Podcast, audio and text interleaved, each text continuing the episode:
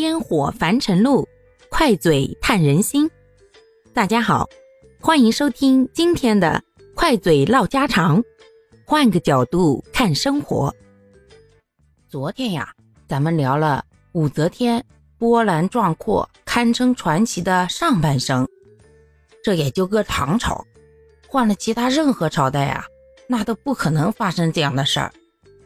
这儿子把老爹的女人娶回家也就拉倒了，居然还敢光明正大封为皇后，而这个皇后到最后居然跟皇上能够平起平坐，这也就是大唐文化的独特魅力之一呀。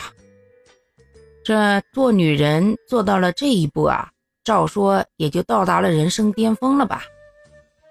可是，咱们武则天同志那可不是一般人啊。人家可不是光想达到女人的巅峰就行的，那还想尝试一下男人的巅峰是个什么滋味儿啊？可就算是在那么开放包容的唐朝，武则天这个梦想要想实现啊，也没有那么容易。但是，咱们小武同学是谁呀？在李世民的后宫十二年都默默无闻的人。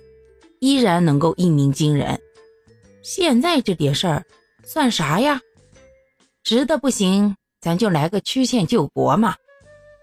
老公是不行了，但不是还有几个儿子吗？这帮完了老公处理国事，儿子登基了，不还得需要人帮忙吗？